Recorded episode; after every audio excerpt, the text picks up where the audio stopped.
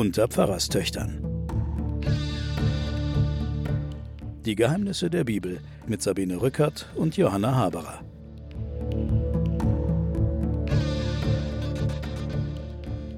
Willkommen zu den Geheimnissen der Bibel, liebe Hörerinnen und Hörer. Diesmal zur Ostersendung Protest gegen den Tod. Mir gegenüber sitzt meine Schwester Johanna. Hallo Sabine. Wir können vielleicht noch mal kurz sagen, was wir mit dieser Sendung nicht wollen. Wir wollen niemanden belehren und wir wollen auch niemanden bekehren. Aber das haben wir jetzt schon so oft gesagt, das lassen wir jetzt, glaube ich, erstmal für absehbare Zeit sein. Wir sind heute am Karfreitag und haben Ostern sozusagen vor Augen. Deswegen machen wir eine Sondersendung. Wir haben uns von Mose verabschiedet, jedenfalls vorübergehend. Der lagert jetzt mit seinen Mannen am Fuße des Berges Sinai und gleich geraten sie wieder fürchterlich in Streit untereinander und mit Gott, aber heute geht es um was anderes, nämlich um den Protest gegen den Tod. Ja, aber ein bisschen Zusammenhang gibt es schon. Wir haben ja in der letzten Folge über den Sündenbock und über das Sühnopfer gesprochen. Ja. Das ist etwas, was sehr stark mit dem Karfreitag zu tun hat, wie wir ihn feiern, weil Jesus sich selber mit diesem Sündenbock identifiziert hat oder von seinen Biografen damit identifiziert wurde. Insofern ist es auch ein guter Ort, jetzt hier zu enden und eine Pause zu machen und über Ostern zu reden, weil diese ganzen Vorstellungen von Entschuldung und von Sühne, die stecken alle in diesem Buch Levitikus und im Buch Exodus und die Biografen des Jesus haben den Jesus da hineingedeutet. Mhm. Aber jetzt sind wir nicht beim Sündenbock und auch nicht bei der Sünde, sondern wir sind beim Tod und bei dem Auflehnen der lebendigen Natur, der menschlichen Natur, aber auch der tierischen, gegen diesen Prozess des Todes. Ja. Die Frage ist, Protest gegen den Tod, ein schönes Wort, aber es nützt ja wohl nichts. Also gegen den Tod zu protestieren, das kann ich gerne laut und lang tun. Er wird mich trotzdem holen. Er ist unvermeidlich. Zumindest haben wir das immer gedacht als Menschen. Ja, und das ist ja wohl auch so. So ich kenne keinen, dem es anders ergangen wäre. Na, es gibt ja bestimmte Weltanschauungsgruppen jetzt, die sagen, wir werden über kurz oder lang in der Lage sein, den Tod abzuschaffen. Es gibt Wissenschaftler, die sagen, ich werde auf jeden Fall 130 Jahre alt und es gibt transhumanistische Bewegungen, die sagen, wir werden den menschlichen Geist ins Digitale hin erweitern, der braucht dann keinen Körper mehr und der wird dann ewig leben. Oder es gibt die Vorstellung, dass man zum Beispiel von gefallenen amerikanischen Soldaten, den Versuch hat man schon gemacht, dass man da ausgrund von Facebook-Einträgen und von dem gesammelten digitalen Leben ein Profil erstellte und diese Hologramme, die man dann erstellte mit den Fotos, den Eltern auf den Fernseher schickt und die können sich dann mit ihrem Sohn aus all den Pattern, die der. Ja, das machen wir ja auch. In der Zeit machen wir Helmut Schmidt Interviews, auch heute noch aus den gesammelten Interviews. Das ist so eine Medley, so ein Best-of aus gesammelten Helmut Schmidt Interviews. Da hat aber Helmut Schmidt ja nichts davon. Und der, der da im TV-Gerät seine Eltern herumgeistert, der hat ja dann auch nichts davon. Ja, die Eltern glauben, etwas davon zu haben. Oder es gibt zumindest die Vorstellung, dass man den ewig leben lässt, indem man ihn durch die prognostischen Fähigkeiten der Algorithmen dann auch sich entwickeln lässt. Ja. Also du kannst dann, dann ist er aber eine Kunstfigur. Er ist dann eine Ansammlung von Datenblitzen und ist ja, kein aber Mensch. So denken die aber. Diese Wissenschaftler denken, dass wir eine Ansammlung von Daten sind, dass wir eine informationelle Häufung von Pattern, von Mustern sind und dass unsere Gehirne Programme sind. Das ist die Vorstellung. Jetzt wollte ich dir erzählen von einem Buch, das ich mit Freuden gelesen habe. Es ist von Tom Hillenbrand, einem Schriftsteller, der früher mal Journalist war und jetzt unglaublich spannende Krimis schreibt, die in der Zukunft spielen. Und der hat ein Buch geschrieben, das auch ein Krimi ist, das heißt Hologrammatika. Und in Hologrammatika ist es, das spielt also, was weiß ich, in 100 oder 200 Jahren. Und die Menschen sind in der Lage, dieses Klima ist verseucht, die Menschen sind stark reduziert und leben nur noch in ganz bestimmten Regionen der Welt. Aber sie sind in der Lage, sich hochzuladen. Also sie haben einen Körper, aber die Körper werden hergestellt und man kann sich, wenn man möchte, das Gehirn rausnehmen lassen und auf einen Chip hochladen lassen. Und die Upper Class hat das bereits gemacht. Das sind die sogenannten Hohlköpfe. Die haben einen Chip im Gehirn und diesen Chip können sie rausnehmen und können damit nicht nur den Ort wechseln, sondern sie können auch das Geschlecht wechseln. Also man weiß auch gar nicht mehr, ob die Menschen Männer oder Frauen sind. Mhm. Darauf kommt es nicht mehr an. Das sind die transhumanen und posthumanen ja, genau. Vorstellungen. Und genau. dann gibt es eine mhm. Fortsetzung dieses äh, Hologrammatika, das heißt Cube. Und da geht es darum, dass man sich auch von der Erde verabschiedet. Das ist ja auch die Idee, dass man die Erde in aller Ruhe vernichten kann, wenn man nicht mehr an diesen Körper gebunden ist. Das Einzige, was uns daran hindert, wirklich ins All hinauszufliegen auf unabsehbare Zeit, ist ja dieser Körper, der uns biologisch an die Gegebenheiten von Terra heftet. In dem Moment, wo wir das überwunden haben und als Chip sozusagen in die Welt hinausfliegen können und uns dann vielleicht einen Metallkörper oder einen Kunststoffkörper auf dem Mars anziehen können oder sonst wo, in dem Moment sind wir weder an Raum noch Zeit noch Erde gebunden. Das ist die Theorie, ja? Ja. Das ist die Theorie. Damit Und spielt der. Damit spielt er, aber es wird auch aller Orten an diesen Fragestellungen geforscht. Und Yuval Harari sagt ja, es wird demnächst den Dataismus als Religion geben, wo man sich als Menschheit zusammentut und die gemeinsamen Daten als eine Art religiösen Wert ansieht. Das Interessante ist aber, dass alle diese Vorstellungen, die spielen damit, dass der Körper eigentlich keine Rolle spielt. Mhm. Und die spielen damit, dass das, was sie als runtergeladen sehen, dass das tatsächlich Denken ist. Das ist aber alles nur Simulation von Mustern. Das, was uns wirklich als Menschen zum Überlegen und zum Denken und zum Erfahren bringt und was uns dazu bringt, als ein tauber Beethoven wahnsinnige Musikwelten aufzumachen und so, hat immer mit unserem Körper zu tun. Meinst du? Das Aber es gibt, ich. doch, es gibt doch Computer, die machen inzwischen bessere Musik als Beethoven. Das gibt es, aber sie haben sie nicht selbst erfunden, sondern sie haben alles simuliert.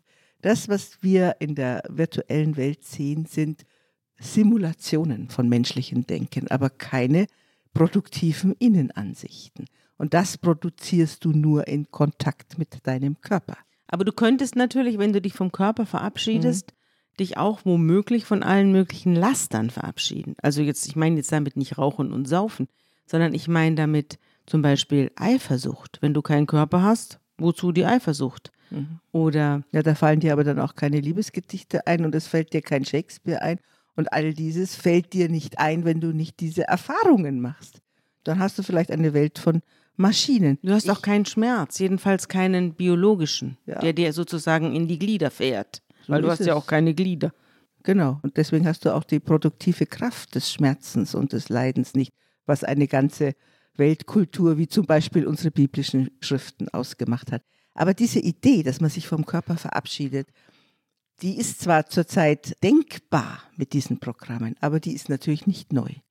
Rund um den Anfängen des Christentums im ersten, zweiten Jahrhundert gibt es Bewegungen, wo man den Körper ganz stark abwertete.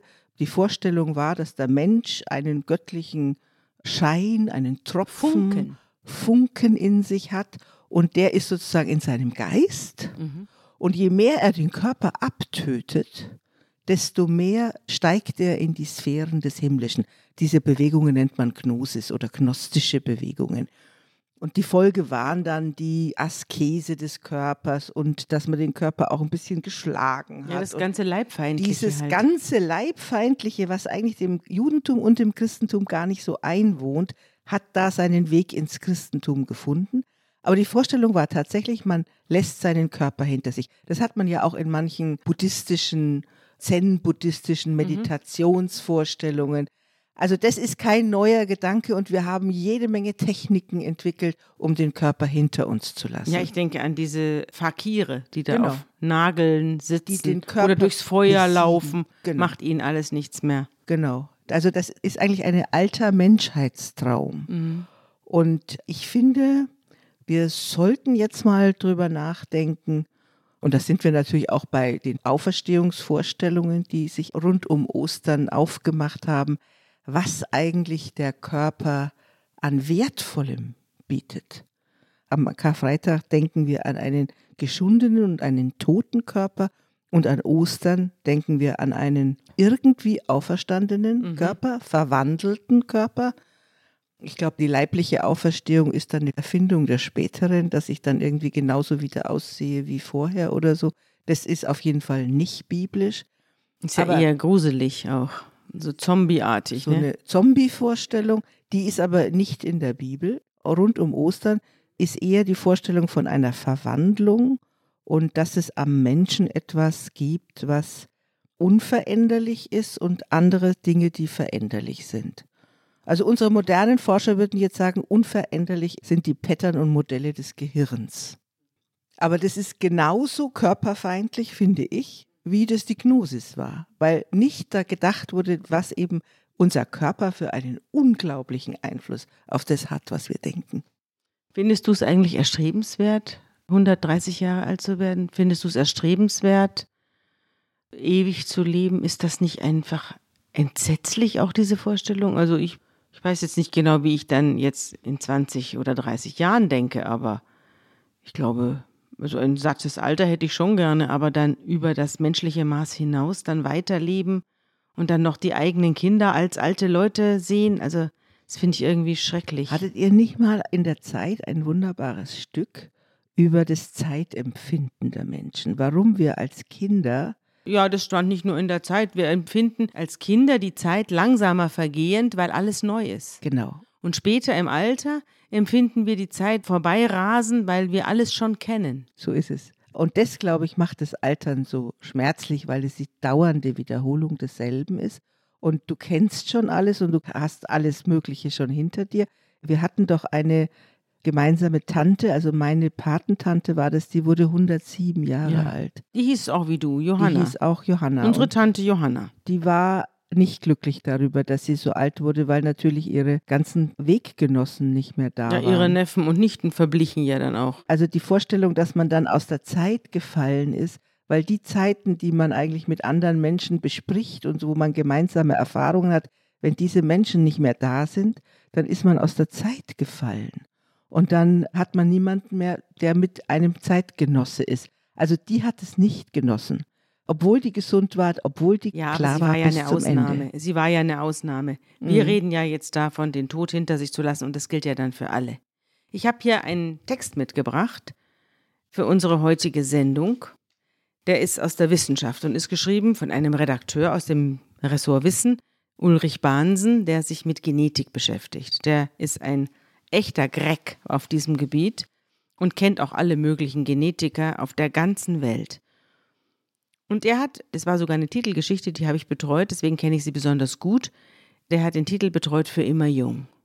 Und es geht darum, dass sich Genetiker daran gemacht haben, die Alterung des Körpers abzustellen. Alterung ist nämlich nicht, wie wir glauben, ein Verschleißprozess, sondern es ist ein Prozess, den der Körper selbst einleitet. Also der Körper hört auf, sich selbst zu reparieren. Und wenn dieser Prozess vorwärts geht, dann wird eben nicht mehr so gut aufgepasst, ob sich irgendwo Krebszellen gebildet haben. Das wird alles langsam zurückgefahren. Dieser unglaubliche Reparationsbetrieb, den der Körper hat, der wird langsam runtergefahren und man lässt immer mehr Schaden zu, bis am Schluss sich das Individuum selbst erledigt hat. Und das fand ich sehr interessant, dass es eben nicht so, wie wir glauben, es wird eben alt und verkommt dann, sondern es ist eine Uhr, die läuft und irgendwann läuft sie ab. Und das versuchen die zu ändern, indem sie zum einen gelernt haben, anhand von genetischen Informationen festzustellen, wie alt ein Mensch wirklich ist und wie weit sein genetisches Alter von seinem kalendarischen Alter abweicht. Das ist ganz interessant. Meistens ist es fast identisch, aber es gibt Leute, die sind einfach körperlich viel älter, als der Pass ausweist. Zum Beispiel dieser Forscher, der das selbst erfunden hat. Der hat das an sich selbst getestet und hat festgestellt, um Gottes Willen, mein Körper ist viel älter, als er sein dürfte. Das finde ich sehr interessant.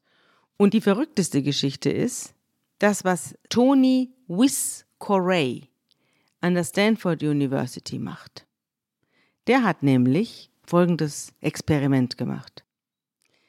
In den vergangenen Monaten hat das Forscherteam des Herrn Wiss Corey reihenweise Mäuse zusammengenäht. Heterochrone Parabiose nennt man dieses Verfahren. Dabei werden die Blutgefäße von zwei Tieren, eines sehr alt, das andere sehr jung, unter Betäubung und mit chirurgischen Mitteln zu einem gemeinsamen Kreislauf verbunden. Und es zeigte sich, das junge Mausblut erzeugt im altersschwachen Tier ganz wundersame Effekte. Das Herz, die Muskeln stark wie in der Jugend, die inneren Organe voll leistungsfähig. Am erstaunlichsten aber ist die Wirkung auf das Gehirn. Kognitive Tests absolvieren die Greise plötzlich ohne Probleme. Es scheint, als sei durch den alten Körper eine Welle magischer Verjüngung gerollt. Und das Gleiche, schreibt er, passiert auch, wenn man alten Mäusen das Blutplasma der Jungtiere spritzt. Altern ist kein bloßer Verschleiß, also keine biologische Materialermüdung. Der Abbau unserer Körperfunktionen und deren Leistungsfähigkeit ist allein Folge des Alterns, nicht dessen Ursache. Dasselbe gilt für andere alterstypische Veränderungen, die als Alterungsursache herangezogen werden. Offenbar folgt der Alterungsprozess allen Lebens einem präzise gesteuerten biologischen Programm. Wie sonst wäre die unterschiedliche Lebensdauer verschiedener Lebewesen erklärlich. Manche Fliegenarten leben bloß wenige Tage, Grönlandhaie hingegen über 400 Jahre. Sie sind, soweit bekannt, die langlebigsten Wirbeltiere der Welt. Und das Verrückte ist eben, dass diese ganzen Versuche, wenn man alten Tieren, jetzt eben hier besonders Mäusen, das Blut junger Tiere oder auch nur das Plasma junger Tiere spritzt, dann fangen die an, sich zu verjüngen. Also dieses Plasma hält den Selbstverschrottungsprozess, den der Körper eingeleitet hat, auf und wirft dieses Reparationsprogramm wieder an. Und so werden die sozusagen wieder jung. Und das versucht man jetzt auch an Menschen. Und sind es die Kindermäuse? Sind es die eigenen Kinder oder sind es irgendwelche? Das sind irgendwelche. Mäuse? Sie müssen halt also vom Plasma her irgendwie halt dazu passen. Mhm. Aber es sind ganz normale, nicht bekannte Mäuse. Das haben wir in unseren Opferriten in der letzten Sendung auch schon gehabt, dass Blut ein ganz besonderer Saft ist. Und das haben die Alten eigentlich immer gedacht, dass Blut ein ganz besonderer Saft ist. Aber dass das jetzt hier mit der Mischung der Blutkreisläufe tatsächlich funktioniert. Und jetzt geht es natürlich los, wer kann es sich leisten, nicht? Jetzt mhm. geht es darum, dass erste Multimilliardäre sagen, okay, wenn das so ist, dann könnte ich mir doch auch das Blutplasma von Studenten. Ja, kann ich mir kaufen, die spenden Blut, das Plasma wird rausgefiltert und ich mache da Kuren damit und dann werde ich 200 Jahre alt. Und ehrlich gestanden, so absurd ist das gar nicht. Nein, es ist nicht absurd. Und er schreibt am Schluss, doch dürften wir wirklich, wenn es möglich wäre, daran gehen, die Grenzen unserer Lebensdauer ins Unabsehbare auszudehnen?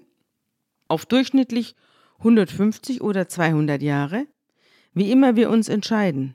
Unser Leben, die Gesellschaft würde anders. Zeit würde eine andere Bedeutung bekommen. Ein langes, gesundes Leben wäre nicht länger ein Geschenk der Natur, es wäre ein Gut, das man sich kaufen kann, wenn man es sich leisten kann. Also es wird eine Zweiteilung geben zwischen denen, die sich leisten können und denen, die sich nicht leisten können. Es gibt können. eine ganz alte ökonomische Regel. Diese ökonomische Regel heißt, alles, was Mangelware ist, hat Wert. Mhm.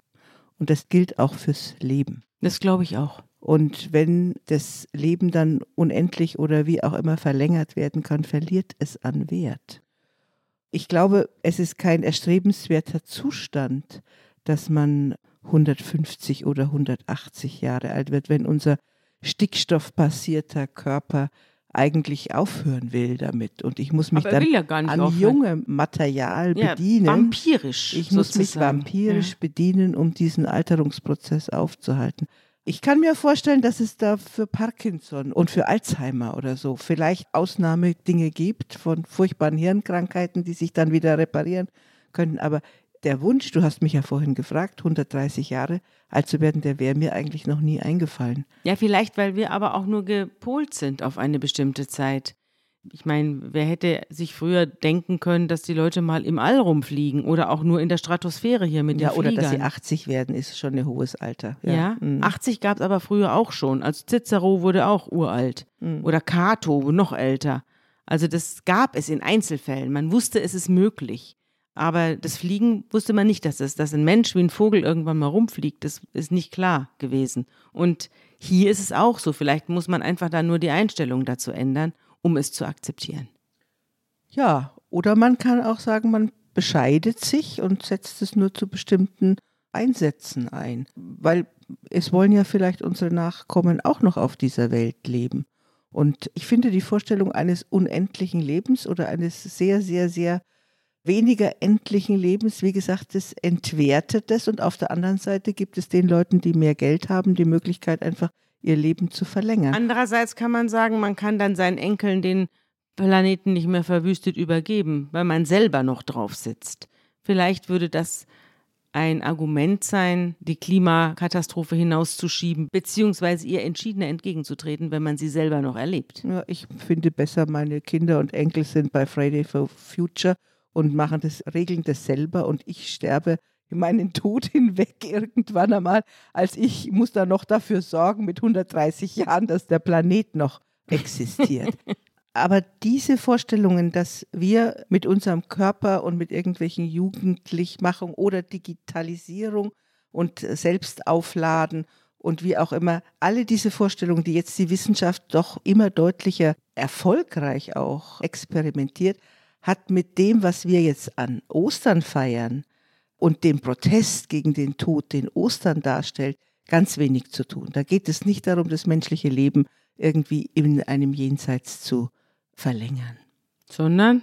Sondern da geht es um die Verwandlung des Menschen und es geht eigentlich auch darum, dass man sich mit dem Tod versöhnt eher. Mhm. Und es geht meiner Meinung nach darum, dass man den Protest gegen Todesstrukturen in der Welt, dass man den aufruft und den beschreibt. Also Was denn zum Beispiel? Zum Beispiel lese ich jetzt mal ein Gedicht vor von dem Ernesto Cardinal. Mhm.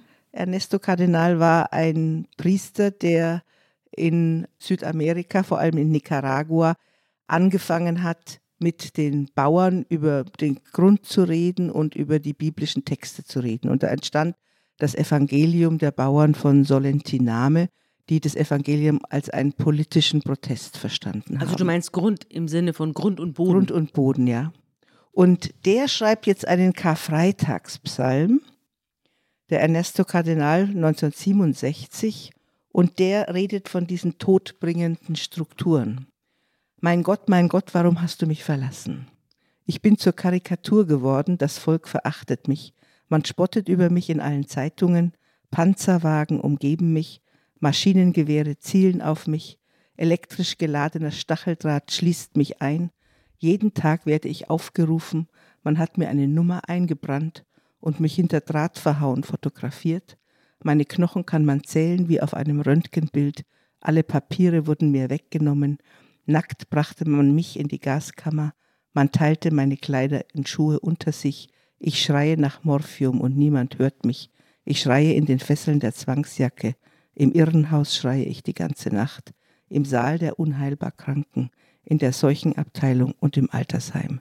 In der psychiatrischen Klinik ringe ich schweißgebadet mit dem Tod. Ich ersticke mitten im Sauerstoffzelt.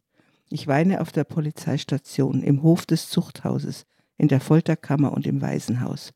Ich bin radioaktiv verseucht, man meidet mich aus Furcht vor Infektion. Aber ich werde meinen Brüdern von dir erzählen. Auf unseren Versammlungen werde ich dich rühmen. Inmitten eines großen Volkes werden meine Hymnen angestimmt. Die Armen werden ein Festmahl halten. Das Volk, das noch geboren wird, unser Volk, wird ein großes Fest feiern.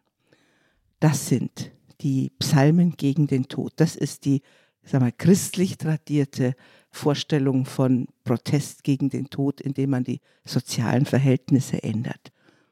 Aber jetzt hast du dich vom Körper verabschiedet. Also du meinst ja jetzt nicht mehr den biologischen Tod, sondern du meinst den sozialen Tod. Du meinst den Tod, der das Leben nicht mehr lebenswert macht. Genau. Aber ich habe mich da nicht vom Körper verabschiedet, weil der Mensch als körperlicher Mensch ein Beziehungswesen ist. Mhm. Ich weiß nicht, ob ein zum Beispiel hochgeladenes Gehirn noch ein Beziehungswesen ist. Das ist ein verlinktes Wesen. Mhm. Aber wir sind mit unseren Körpern Beziehungswesen und leidende Wesen. Und wir können ohne unsere Körper keine Sozialität leben, zumindest wie wir sie uns jetzt vorstellen. Ja, wir haben ja auch keine Hormone dann. Wir haben keine Hormone, wir haben kein Ärger, kein Leid, keine Hitzewallungen. Mhm. All dieses haben wir da nicht. Aber trotzdem, wie gesagt, ist diese Art von Gnosis, die wir da in der Wissenschaft haben und die den Menschen als ein abzuschaffendes Mängelwesen mhm. anschauen. Mhm die müsste man mal fragen, und es schreibt übrigens auch der Yuval Harari am Ende seiner letzten Lektionen, wir haben einen Körper, was macht da den Unterschied? Und dann schreibt er auch noch, könnte es nicht sein, wenn wir die Menschen wie Algorithmen denken, dass wir da einen ganz entscheidenden Fehler machen, weil wir unser Menschenbild selbst reduzieren, um das, was uns eigentlich ausmacht, um diese Innenperspektive und das ist der Punkt, wo die biblischen Schriften von diesem alten Begriff der Seele reden. Das ist der Sitz dessen, was in irgendeiner Weise unvergänglich ist am Menschen und was ihn aber eigentlich ausmacht, was man aber ohne Körper überhaupt nicht denken kann. Körper und Seele gehören zusammen. Ja, dann habe ich auch noch was mitgebracht, einen kleinen Text, der sich gegen die feindlichen und tödlichen Strukturen richtet. Du weißt ja, der größte Protest gegen den Tod ist bekanntlich das Lachen. Und davon handelt ja auch das Buch von Umberto Eco, Der Name der Rose. In diesem Buch geht es um einen alten Mönch, der mit seinem Atlatus in einem Kloster landet. Und in diesem Kloster werden Morde begangen. Und keiner weiß, warum diese Morde begangen werden. Sie werden aber nach den Regeln oder nach den Prophezeiungen der Offenbarung, also der Apokalypse, werden sie begangen. Und ganz am Schluss stellt sich heraus, dass diese Morde begangen werden, um ein Buch zu schützen. Also alle ermordeten Mönche waren in Besitz gekommen eines Buches, das es vielleicht wirklich gegeben hat, aber vielleicht auch nicht. Es handelt sich um die Abhandlung des Aristoteles über die Komödie. Und es gibt einen Mönch, der mit allen Mitteln versucht, dieses Buch zu vernichten. Am Schluss frisst er es sogar. Das ist ja eine wunderbare Situation, wie dieser Jorge, dieser alte Mönch, davon überzeugt ist, dass das Lachen die Menschen befreit und über den Tod lachen lässt. Und das lese ich dir jetzt mal vor, was Umberto Eco da geschrieben hat. Das Lachen befreit den Bauern von seiner Angst, sagt Jorge, als er am Schluss dieses Buch frisst und für immer von der Erde vernichtet. Das Lachen befreit den Bauern von seiner Angst vor dem Teufel, denn auf dem Fest der Narren erscheint auch der Teufel als närrisch und dumm und mithin kontrollierbar. Dieses Buch könnte lehren, dass die Befreiung von der Angst vor dem Teufel eine Wissenschaft ist. Der lachende Bauer, dem der Wein durch die Gurgel fließt, fühlt sich als Herr, hat er doch die Herrschaftsverhältnisse umgestürzt. Aus diesem Buch aber können verderbte Köpfe wie deiner, sagt er jetzt zu seinem Gegenüber, den äußersten Schluss ziehen, dass im Lachen die höchste Vollendung des Menschen liegt. Das Lachen vertreibt dem Bauern für ein paar Momente die Angst. Doch das Gesetz verschafft sich Geltung mit Hilfe der Angst, deren wahrer Name Gottesfurcht ist. Und aus diesem Buch könnte leicht der luziferische Funke überspringen, der die ganze Welt in einen neuen Brand stecken würde, und dann würde das Lachen zu einer neuen Kunst, die selbst dem Prometheus noch unbekannt war, zur Kunst der Vernichtung von Angst. Der lachende Bauer fürchtet sich nicht vor dem Tod, solange er lacht. Doch sobald die Ausschweifung vorüber ist, auferlegt ihm die Liturgie wieder nach dem göttlichen Plan die Angst vor dem Tod. Aus diesem Buch aber, und er weist auf Aristoteles Komödienbesprechung, aus diesem Buch könnte das neue und destruktive Trachten nach Überwindung des Todes durch Befreiung von Angst entstehen. Ganz toll. Also ein Lieblingsbuch von mir, das spielt ja mit der tatsächlich historischen Erfahrung, dass der Aristoteles, der ein Schüler des Platon war, dass der ja erst im 12. Jahrhundert wiederentdeckt wurde. Mhm. Die gesammelte Geistesgeschichte des frühen Christentums, vor allem angefangen von Augustinus, haben sich alle auf Platon berufen, der auch eine sehr weltabgewandte Vorstellung hatte. Da gab es die Welt der Ideen und diese Welt der Ideen, die ist gegenüber dem Welt der Menschen sehr viel höher. Also da gab es auch diese Hierarchie. Und der Platon-Schüler Aristoteles, der den Platon dann konterkariert und unter anderem sagt, was den Menschen vom Tier unterscheidet, ist das Lachen. Deswegen ist es sozusagen historisch. Der hat eine sehr viel stärkere Weltzugewandtheit. Mhm. Und der schätzt die Welt. Und daran schließt eben der Umberto Eco an, indem er das Lachen als die höchste Kunst des Menschen und dann auch das Lachen über den Tod feiert. Und das ist ja ein alter Osterritus in der orthodoxen Kirche.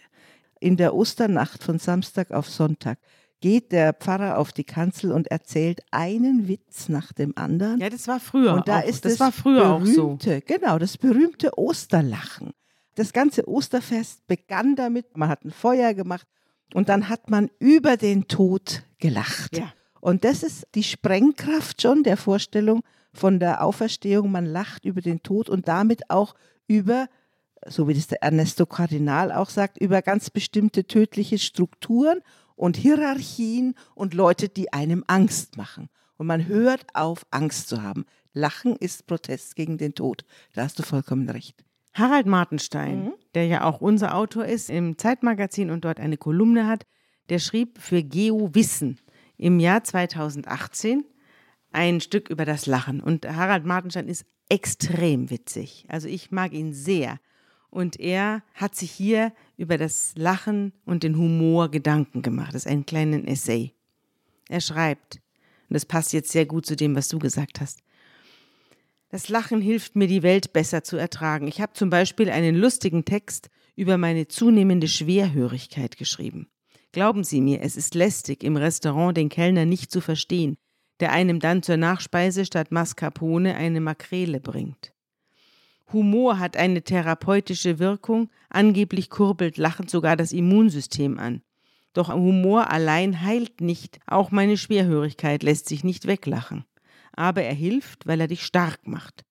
Zumutungen aller Art prallen an dir ab, wenn du dich weigerst, sie ernst zu nehmen. Selbstmitleid, das weiß ich aus Erfahrung, macht alles schlimmer. Ein Meisterstück hat vor einigen Jahren mein Kollege Hans Zippert abgeliefert.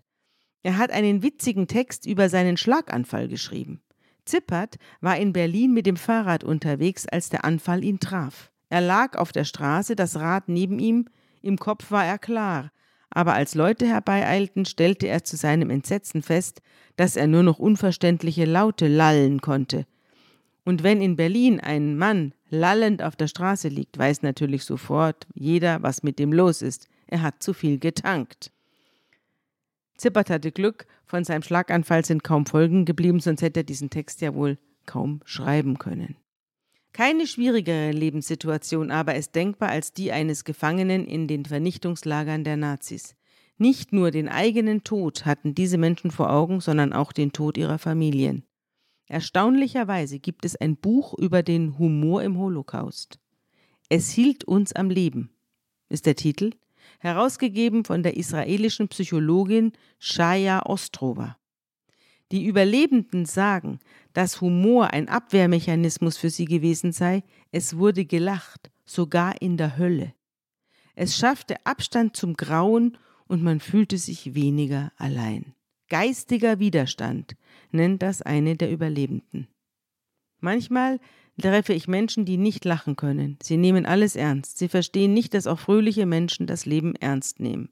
Die Fröhlichen wollen sich nur vom Ernst des Lebens nicht unterkriegen lassen. Ich finde das wunderbar, weil ich glaube, auch hier sind wir wieder an der Schnittstelle zu der Frage, kann ich mein Gehirn hochladen lassen und entsteht dann auch sowas wie Humor? Oder kann ein Gehirn lachen? Ein Chip kann ja keinen Schlaganfall haben und damit fällt diese Spaßquelle kein, schon weg. Kein, genau, und kann auch keinen Schmerz ertragen und dann über diesen Schmerz einen sogenannten Galgenhumor dann entfalten. Oder kann ein Chip einen Witz produzieren, er kann ihn wiedererzählen und er kann ihn vermutlich spiegeln, aber kann er ihn produzieren? Und kann er drüber lachen. Und, und kann er drüber lachen und brauchen wir nicht zum Lachen unsere Körper? Und brauchen wir nicht zu dem, was wirklich das Wichtigste an uns ist, brauchen wir da nicht ein wackelndes Zwerchfell dazu? Mhm um tatsächlich das alles zu spüren. Man nimmt übrigens stark ab beim Lachen. Dann muss ich ein sehr trauriger Mensch sein. das bist du nicht, liebe Johanna. Das bist du nicht. Aber Wenn die Überwindung des Todes durch Lachen geschieht, dann frage ich mich, warum in der Bibel so wenig gelacht wird. Eigentlich lacht da so gut wie niemand. Und Gott lacht eigentlich auch nur ein einziges Mal, als er bei Abraham und Sarah im Zelt sitzt. Na, da lacht die Sarah. Ja, er lacht ja so auch so ein bisschen so innerlich. Aber dass jemand mal richtig lacht, daran kann ich mich jetzt nicht erinnern, jedenfalls nicht so aus dem Kopf. Da wird unser Mund voll Lachens sein. Stimmt. Das ist aus dem Psalm 126. Wenn der Herr die Gefangenen aus Zion erlösen wird, werden wir sein wie die Träumenden.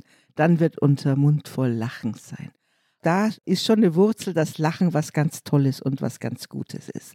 Aber wir wissen nicht, ob Jesus gelacht hat. Das ist ja die Abhandlung, die der Jorge so bekämpft, ja. weil er sagt hat, Jesus hat auf keinen Fall gelacht. Ja. Was wir aber wissen, ist, dass Jesus zum Beispiel bei irgendwelchen Hochzeiten saß und feierte und er wird ja auch der Fresser und der Säufer von seinen Gegnern genannt. Also, dass er das Leben nicht abschätzig behandelt hat, sondern genossen hat, das können wir annehmen. Mhm. Dass er auch Liebesverhältnisse wie zu Maria Magdalena hatte, das hoffe ich wenigstens. Für ihn. Für ihn. Ja. Aber ich glaube, Jesus hat sicher gelacht. Lachen ist auf jeden Fall eine zukunftsweisende und schöne Sache. Aber du hast recht, es kommt nicht häufig vor. Mhm. Aber in der Geschichte des Christentums ist das Lachen über den Tod dann an Ostern angesagt. Und da lachen sie darüber, dass sie vor dieser Grenze keine Angst mehr haben müssen, weil sie Erlöste sind. Dass diese Grenze eigentlich keine Rolle mehr spielt. Und dann wird es allerdings dunkel. Dann stellen wir uns alle die Frage, wenn wir vor dem Tod keine Angst mehr haben müssen, weil Gott uns über den Tod hinaus in irgendeiner Weise erhält, schließen sich daran die Vorstellungen, was das dann sein wird. Mhm. Was wirst du dann sein? Wirst du denn dann in irgendeiner Weise ein anderer Körper sein oder? Oder gar nichts. Wirst du gar Kann nichts ja auch sein? gut sein, dass wir dann gar nichts sind oder wir sind eben einfach Materie, die dann sich in andere Materie verwandelt, Gänseblümchen oder ja. Weiß der Geier, was aus uns dann rauswächst. Ich finde, das gar nichts ist ein ganz tolles Stichwort. Da wollte ich mal vom Lao Tse aus seinem Buch Vom Weg über die Bedeutung des Nichts was schreiben.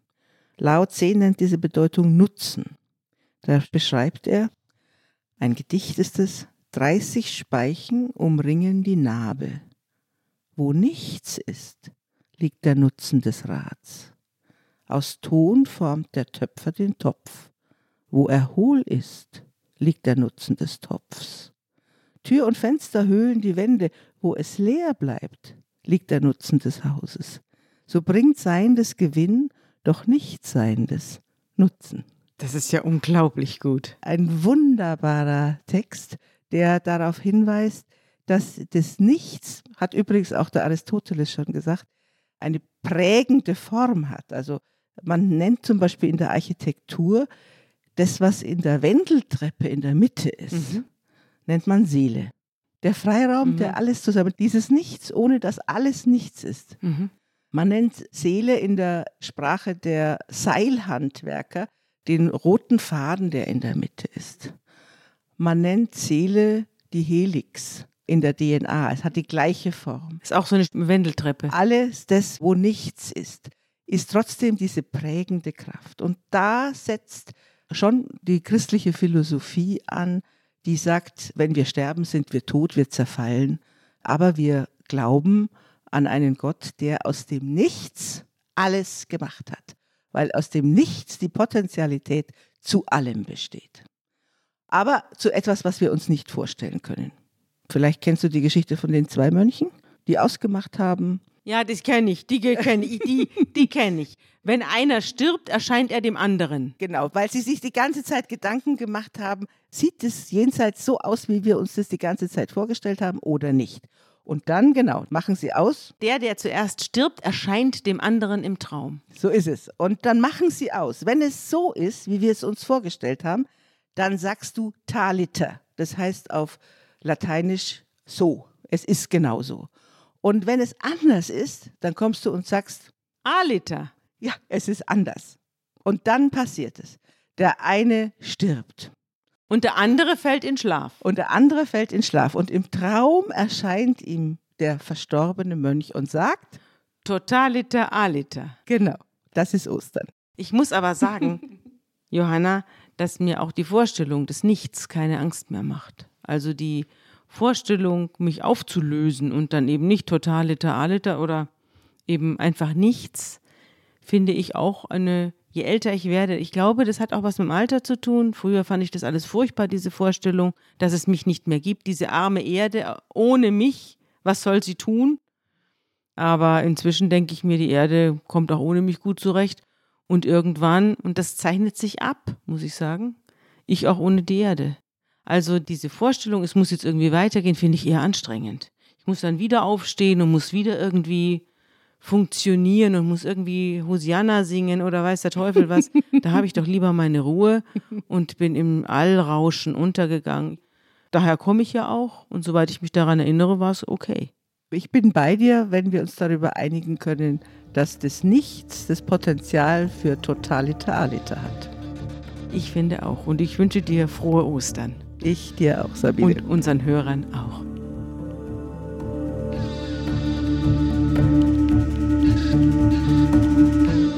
Unter Pfarrerstöchtern ist ein Podcast der Zeit und von Zeit Online.